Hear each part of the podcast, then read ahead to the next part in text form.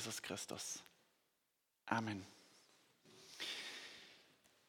März 2019. Ich verabrede mich mit Sven Zester zum gemeinsamen Joggen. Wir befinden uns gerade auf der Zielgerade von unserem Trainingsplan für den Halbmarathon in Freiburg. Heute stehen 16 Kilometer auf dem Trainingsplan. Wir laufen eine ganze Zeit lang zusammen nebeneinander her Richtung Lörrach und Sven beginnt immer schwerer zu atmen. Und wir haben gesagt, nach acht Kilometern drehen wir rum. Sven dreht bereits zwei Kilometer vorher rum, sagt, oh, geht nicht mehr, geht rum. Ich laufe weiter die Strecke, hole auf dem Rückweg ihm trotzdem ein und überhole ihn. Tja, denke ich mir. Er ist zwar elf Jahre jünger, aber mehr Training und Nichtraucher zu sein, zahlen sich also in dem Fall richtig aus.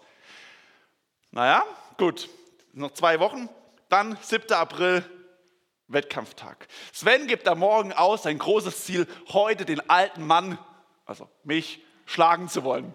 Was ich natürlich mit einem Lachen quittiere. Ja, ja, mal gucken. Wir laufen los, die ersten Kilometer noch zusammen. So, als wir in der Freiburger Innenstadt sind, circa nach fünf Kilometer, wie dasselbe, fängt er an, schwer zu atmen und fällt zurück. Kurz darauf völlig außer Sichtweite. So viel zu seinem Thema, den alten Mann zu schlagen.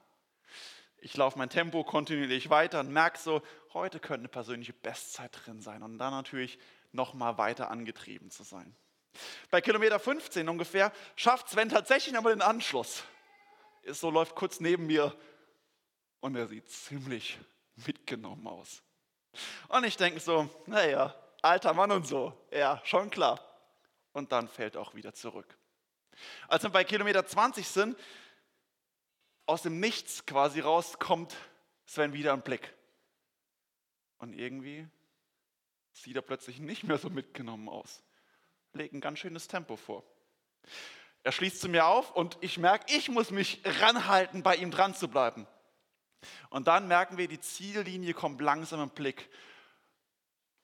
Und dann setzt er zum Spurt an. Ich versuche mitzuhalten. Sven kann sich lösen und er hängt mich tatsächlich ab. Obwohl ich an diesem Tag meine persönliche Bestzeit im 18 Sekunden schlage, hat Sven im Ziel 11 Sekunden auf mich rausgearbeitet. 11 Sekunden. Und obwohl ich mich über meine Zeit freue, wurmt mich das. Der ist Raucher. Er hat viel weniger trainiert. Unglaublich. In Demut achte einer der anderen höher als sich selbst. So schreibt es Paulus heute in unserem Predigtext im Philipperbrief. Demut. Sich selbst zurückzunehmen, nicht auf sich zu schauen, sondern auf das, was dem anderen dient. Nicht, was ich habe und will, sondern ganz für den Nächsten zu leben. Das ist für Paulus eine ganz zentrale Quelle und Grundlage für Freude für Dankbarkeit, wie wir es auch letzte Woche in der Predigt hatten. Dankbarkeit zu sein, nicht auf sich gerichtet zu sein, sondern ein Leben für den anderen. Und Paulus stellt uns in dem Predigtext als Vorbild vor Augen für einen solchen Lebensstil, der wirklich zur Dankbarkeit und zur Freude führt, den Sohn, den Sohn Gottes. Freude durch das Vorbild des Sohnes. Und ich lese uns das Predigtext aus Philippa 2, die Verse 11, äh, 1 bis 11. Ist nun bei euch Ermahnung in Christus, ist Trost der Liebe, ist Gemeinschaft des Geistes, ist herzliche Liebe und Barmherzigkeit. So macht meine Freude dadurch vollkommen, dass ihr eines Sinnes seid, gleiche Liebe habt, einmütig und einträchtig seid. Tut nichts aus Eigennutz oder um eigener eitler Ehre willen, sondern in Demut achte einer den anderen höher als sich selbst. Und ein jeder sehe nicht auf das Seine, sondern auch auf das, was dem anderen dient. Seid so unter euch gesinnt, wie es auch der Gemeinschaft in Christus Jesus entspricht. Er, der in göttlicher Gestalt war, hielt es nicht für einen Raub, Gott gleich zu sein, sondern entäußerte sich selbst und nahm Knechtsgestalt an, ward den Menschen gleich und der Erscheinung nach als Mensch erkannt. Er erniedrigte sich selbst und ward gehorsam bis zum Tode, ja zum Tode am Kreuz. Darum hat ihn auch Gott erhöht und hat ihm den Namen gegeben, der über alle Namen ist, dass in dem Namen Jesu sich beugen sollen aller derer Knie, die im Himmel und auf Erde und unter der Erde sind. Und alle Zungen bekennen sollen, dass Jesus Christus der Herr ist, zur Ehre Gottes des Vaters.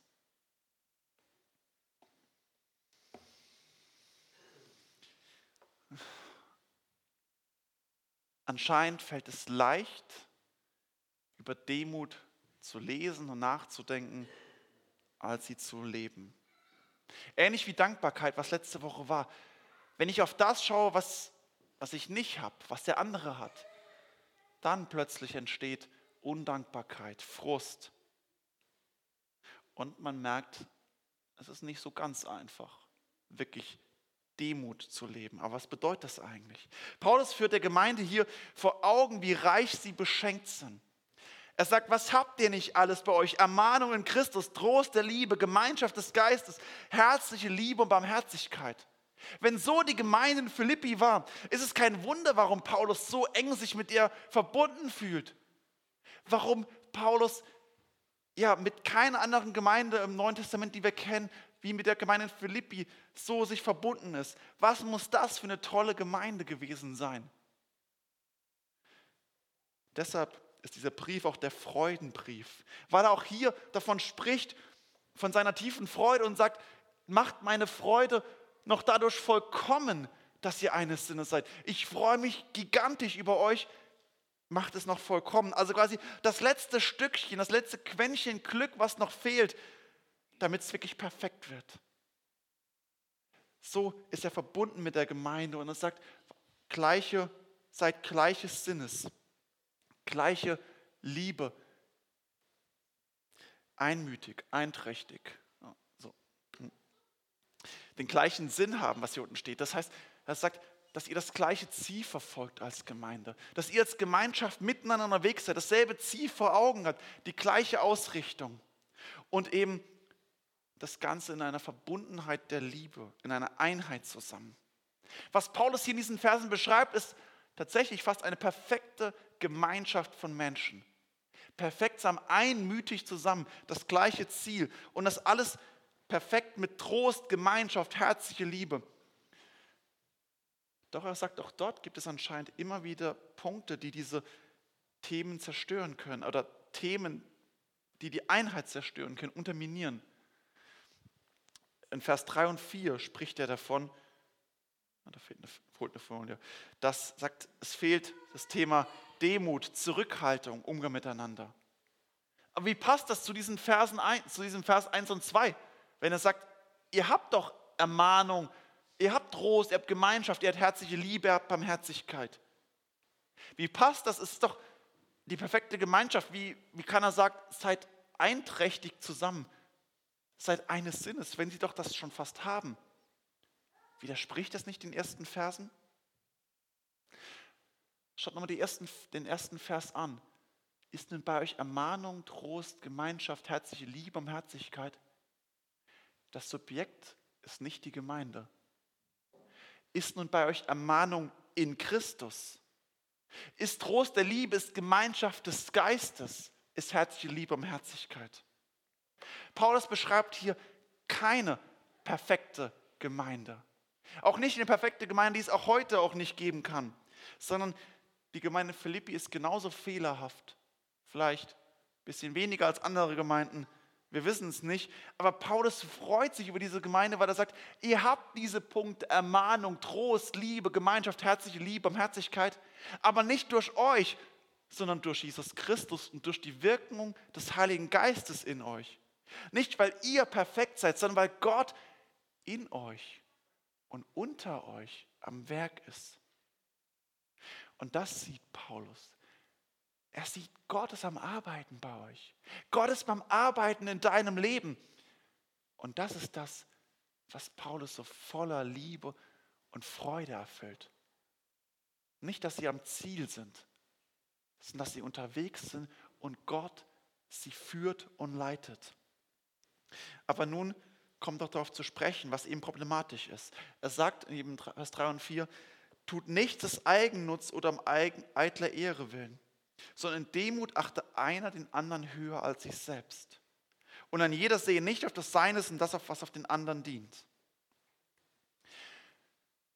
Also Paulus sagt, dorthin will Gott euch leiten. Das ist der Punkt, wo Gott mit euch arbeiten will, der Zentrales für die Gemeinschaft, der Zentrales für ein Leben, was aus der Freude herauslebt, aus der Dankbarkeit, für ein Leben, was ein Fundament hat, das höher ist als alle Vernunft. Und Paulus spricht hier über die Dankbarkeit und über die Demut. In Demut achte einer den anderen höher als sich selbst. Und die Definition, wie das geschehen soll, sagt er genau das, ein jeder sehe nicht auf das Seine, sondern auf das, was dem anderen dient. Hier steht auch das Wort drin, was auch dem anderen dient. Ähm, da es in Lutherbibel also drin ist, manche von euch, die eine Bibel dabei haben und keine Luther haben werden, in manchen Bibeln ist dieses auch nicht drin. Also da steht einfach nur, sondern auf das, was dem anderen dient. Im Griechen hier gibt es hier unterschiedliche Handschriften, ob es mit drin ist oder nicht. Ich wäre fast geneigt, es lieber wegzulassen, denn das ist so wieder so der schöne Ausweg für mich. Ja, ja, ich schaue ja auch auf das, was dem anderen dient. Aber ich muss schon noch ein bisschen darauf achten, dass ich selbst nicht zu kurz komme. Ich gucke ja auch auf den anderen. Ich setze mich schon noch für ihn ein. Aber wehe, mir tut jemand Unrecht. Wehe, ich komme zu kurz. Wahre Demut ist genau das nicht. Und ich merke, dass hier die Versuchung nach meinem Herzen greift, hier so als Ausweg das auch zu sehen. Wahre Demut ist genau, dass ich nicht auf mich achte, sondern auf das, was dem anderen dient. Wie oft ist es, dass es mich wurmt, dass mich Dinge aufregen, ich mich darüber ärgere, dass Sven mich um elf Sekunden geschlagen hat. Ich kann mich naja, nicht so von Herzen über seinen Erfolg freuen, auch wenn er eine wirklich super Zeit gelaufen ist. Ich merke, ich kann nicht so völlig auf ihn achten, seinen Erfolg bejubeln, seinen, ja, seinen Sieg feiern, weil ich immer wieder denke, hm, ich hätte es auch gern geschafft. Vermutlich bin ich nicht ganz der Einzige.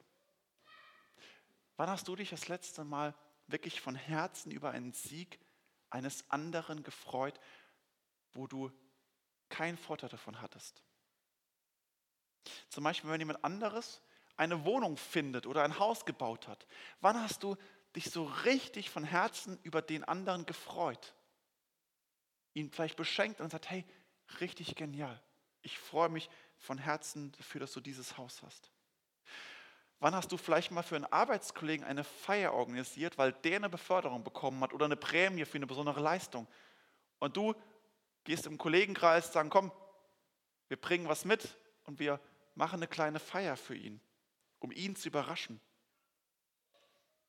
Wann hat dein Nachbar sich vielleicht mal ein Auto gekauft und du bist nach Lörre gefahren, hast einen Gutschein für eine Waschanlage gekauft und hast ihm einfach geschenkt, um dich mitzufreuen, als Zeichen, hey, so cool neues Auto, hier, damit es noch möglichst lang so toll aussieht, kriegst du es als Gutschein. Einfach dich, um mitzufreuen von Herzen an dem Sieg, an dem Erfolg, an den schönen Dingen im Leben des anderen?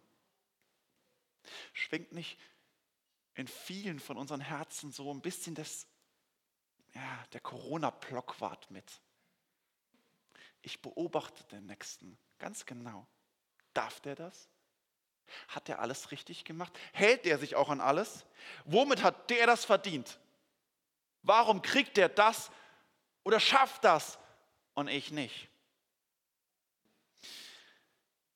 Die Gemeinde in Philippi bestand wohl genauso wie wir heute aus Menschen, die diese innere, inneren Kampf immer wieder auch austragen müssen. Denen es schwerfällt, auf den anderen zu schauen und nicht auf sich. Auf das, was dem anderen nützt, was dem anderen dient.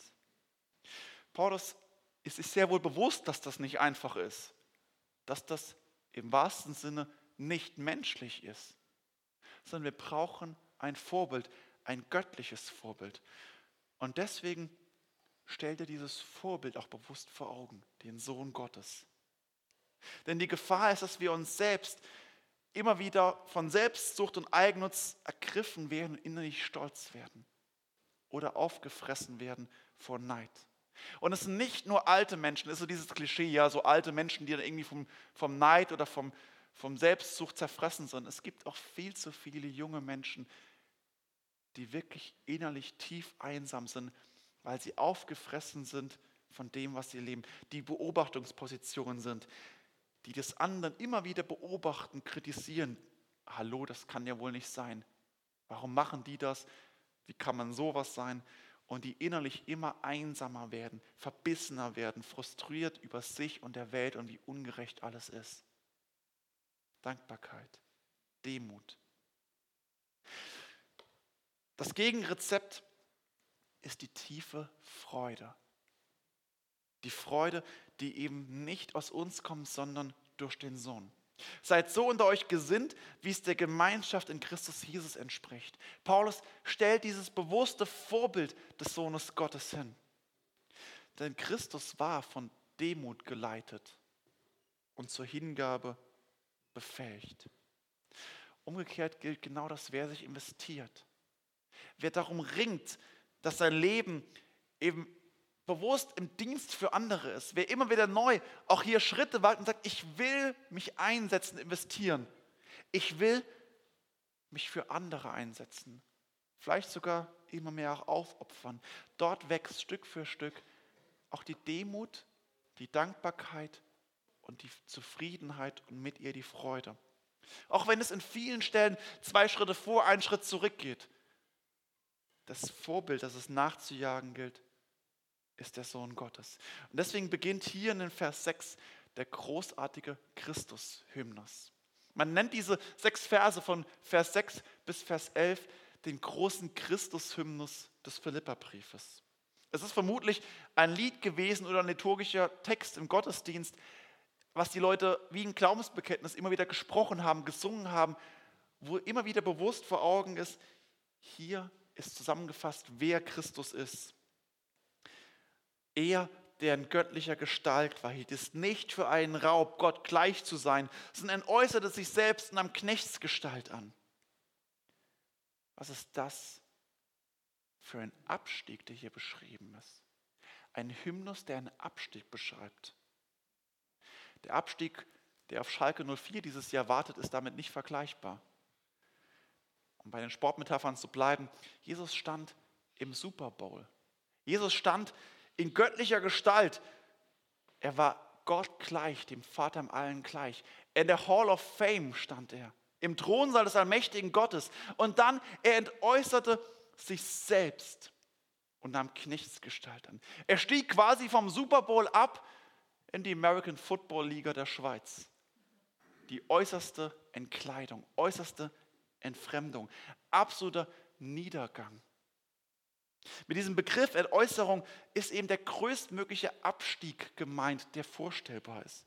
Eine völlige Selbsthingabe, eine absolute Erniedrigung von der göttlichen Herrlichkeit in die Knechtsgestalt. Was hat es dem Sohn Gottes gekostet, den Sohn Gottes Mensch zu werden? Und er geht diesen Weg ganz bewusst freiwillig. Er geht ihm um den Willen des Vaters gehorsam zu sein und weil er selbst von Demut geleitet ist. Und er geht den Weg bis in den Tod, zum Tod am Kreuz von Golgatha. Er erniedrigte sich selbst und ward gehorsam dem Vater gegenüber bis zum Tod, ja zum Tod am Kreuz. Jesus ist dieser Abstieg nicht leicht gefallen. Ganz im Gegenteil, wenn wir die Texte lesen, wie im Garten Gethsemane auf Knien ringt und Blut schwitzt vor Angst, er sagt, Vater, lass diesen Kelch an mich vorübergehen. Wenn es einen anderen Weg geht, Vater, bitte, lass ihn uns jetzt beschreiten. Aber es gab keinen. Und deswegen geht Jesus den Weg der Hingabe und er wurde zur Hingabe befähigt vom Vater und durch das Wirkung die Herrlich und die Stärkung des Heiligen Geistes. Auch wenn sein Leben natürlich völlig unterschiedlich ist von uns. Er ist der Sohn Gottes. So stellt Paulus ihn doch ganz bewusst als Vorbild für unser Leben uns vor Augen.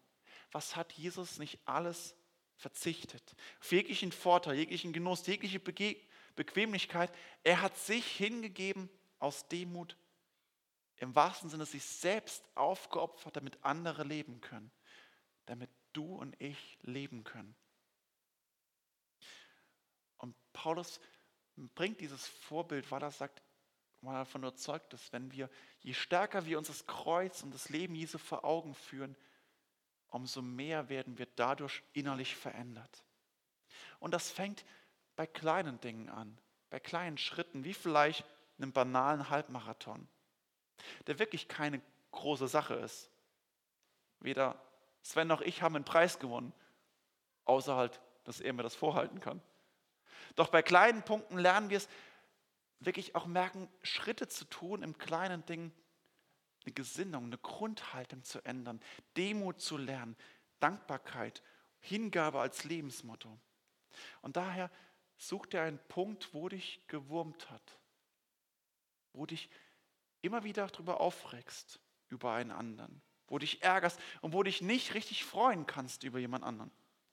Und dann führ dir für Augen, was hat Christus getan? Was Christus für dich getan hat? Was er gemacht hat, die Herrlichkeit verlassen. Und dann mach auch diesen Schritt und versuch es. Und ich weiß, ich habe Sven extra gesagt, Sven, ich weiß, dass du heute im Livestream anschaust. Ich habe es dir extra gesagt, du sollst zuschauen. Gregor nickt, vielleicht ist er gerade auch drin. Ich habe dir gratuliert im, beim Sieg. Und trotzdem hat es mich gewurmt und du weißt das auch, du hast auch oft genug bewusst mir vor Augen gehalten, der alte Mann. Doch es war wirklich eine Riesenleistung, dass du mehrfach zurückgefallen bist und wirklich gequält warst und trotzdem die Willensleistung durchzuhalten, die durchzuziehen und am Ende so einen Spurt anzusetzen. Das ist echt Respekt. Und dass du es in der Zeit geschafft hast, ist wirklich genial. Und ich freue mich und ich feiere deine Leistung. Und ich hoffe, auch wenn es dieses Jahr jetzt leider ausfällt, der Halbmarathon in Freiburg, dass ich nächstes Jahr mit dir wieder laufen kann. Und ich hoffe, dass du deine Zeit nochmal schlägst und noch einen Tick besser wirst. Seid so unter euch gesinnt, wie es der Gemeinschaft in Christus Jesus entspricht. Jesus hat sich hingegeben für uns. Und deswegen sollen wir anfangen, füreinander zu kämpfen, für den anderen zu kämpfen und hinzugeben, unterstützen. Wo kann ich den anderen antreiben, wenn er eine Schwächephase hat? Nicht mein Tempo weiterlaufen und denken, okay, mehr Training, weniger Rauchen, dann kommst du mit. Wo kann ich während dem Lauf anfangen, den anderen mitzuziehen und ihn bei der Stange zu halten? Wo kann ich anfangen, durch Worten und Taten meinen Glaubensbruder, meine Glaubensschwester zu unterstützen? Gottes Plan höher zu stellen als mich selbst. Darum hat ihn auch Gott erhöht und hat ihm den Namen gegeben, der überall Namen ist. Dass in dem Namen Jesu sich beugen sollen, aller derer Knie, die im Himmel und auf Erden unter der Erde sind. Und alle Zungen bekennen sollen, dass Jesus Christus der Herr ist, zur Ehre Gottes des Vaters. Der Abschluss soll eben hier nicht sagen, wenn du versuchst dankbar zu sein, wenn du versuchst ein Leben aus Demut zu leben, am Ende wird alles perfekt werden. Es wird nicht, dass du heißt, du wirst auf jeden Fall erhöht und dein Leben wird perfekt laufen. Das wäre letztlich Druck und auch eine Werkgerechtigkeit, eine Gesetzlichkeit. Nein, diese Verse zeigen, dass Gott die Maßstäbe auf den Kopf stellt. Nicht darauf zu achten, was dem sich selbst und was dem anderen dient, ist nach menschlichem Messen einfach dumm. Nach menschlichem Messen ist es schlecht. Das Sprichwort, wenn jeder an sich selbst denkt, ist ja an jeden gedacht, ist zutiefst in uns drin. Und es ist diametral der Grundhaltung der Demut gegenüber. Doch dem Vorbild lernen, vom Vorbild Jesu lernen zeigt sich, was das hier ist. Jesus ist von der Herrlichkeit auf die Erde gekommen. Er ist ins Leid gegangen. Er ist bis, an, bis zum Kreuzgang und letztlich bis in den Tod. Paulus beschreibt hier den Abstieg Christi. Und dann an diesem tiefsten Punkt, ganz unten, wird die Bewegung ins Gegenteil gebrochen. Dann, darum hat Gott ihn auch erhöht, hat ihm den Namen gegeben, der überall Namen ist. Alle Knie soll sich vor ihm beugen und bekennen, dass er der Herr ist, zur Ehre Gottes des Vaters. Paulus führt hier die Grundhaltung vor Augen und sagt, was hier geschieht, damit wirkliche Freude geschieht. Im tiefsten Punkt bricht Gott die Maßstäbe dieser Welt und kehrt sie ins Gegenteil. Wo Demut und Dankbarkeit und Friede und Sinn entsteht, ist dort, wo ich mich investiere und mich selbst hergebe. Dort, wo ich Kraft, Geld, Zeit, meinen Körper vielleicht sogar ganz förmlich zerfressen lasse, aufzehre und hingebe zur Ehre Gottes und im Dienst meines Nächsten. Dort bricht Gott die Bewegung ins Gegenteil. Und er wird mit Segen uns überstütten. Das bedeutet nicht, dass plötzlich alles leicht wird, ganz im Gegenteil. Für Christus hat es ja den Tod bedeutet. Für Christus war es ja tatsächlich, bis zum Ende zu gehen, durchzuhalten und zu sterben. Doch Gott hat sich völlig hingeopfert für uns. Wird er uns wirklich was vorenthalten? Der Weg ist nicht immer einfach, im Gegenteil. Viele leiden, weil sie Christen sind und auf diesem Weg der Hingabe. Doch zugleich zeigt es, abgerechnet wird eben nicht bei Kilometer 5, 10 oder 15, sondern abgerechnet wird bei Kilometer 21,1 beim Halbmarathon. Am Ende. Dort, wo der Weg, der vielleicht durch den Zerbruch hindurchgeht, in die Herrlichkeit einzieht. Der Weg vielleicht von der Schweizer American Football Liga am Ende im Super Bowl landen wird. Was mir Tim hoffen, der in der Schweizer American Football Liga spielt. Dort, wo wir ihm begegnen werden. Dort, wo wir als seine Kinder vor seinen Altar treten dürfen. In seiner Herrlichkeit. Darauf ausgestreckt zu leben zu wissen, das ist das Ziel und zu wissen, ihm zu begegnen und der Nachfolge von unserem Herrn zu stehen, zur Ehre Gottes, des Vaters. Als wahre Kinder Gottes leben wir ausgestreckt auf dieses Ziel der Herrlichkeit, der Herrlichkeit beim Vater. Und wir leben von dieser Quelle, dem Vorbild der Hingabe, der Demut Christi. Und deshalb soll Jesus unser Vorbild sein. Bei kleinen Schritten im Leben, im Alltag, in der Gemeinschaft miteinander. Wag heute einen Schritt, einen ersten Schritt, wo du das, den Vorteil des anderen suchst, dich zurückstellst und jemand anderes groß machst und feierst.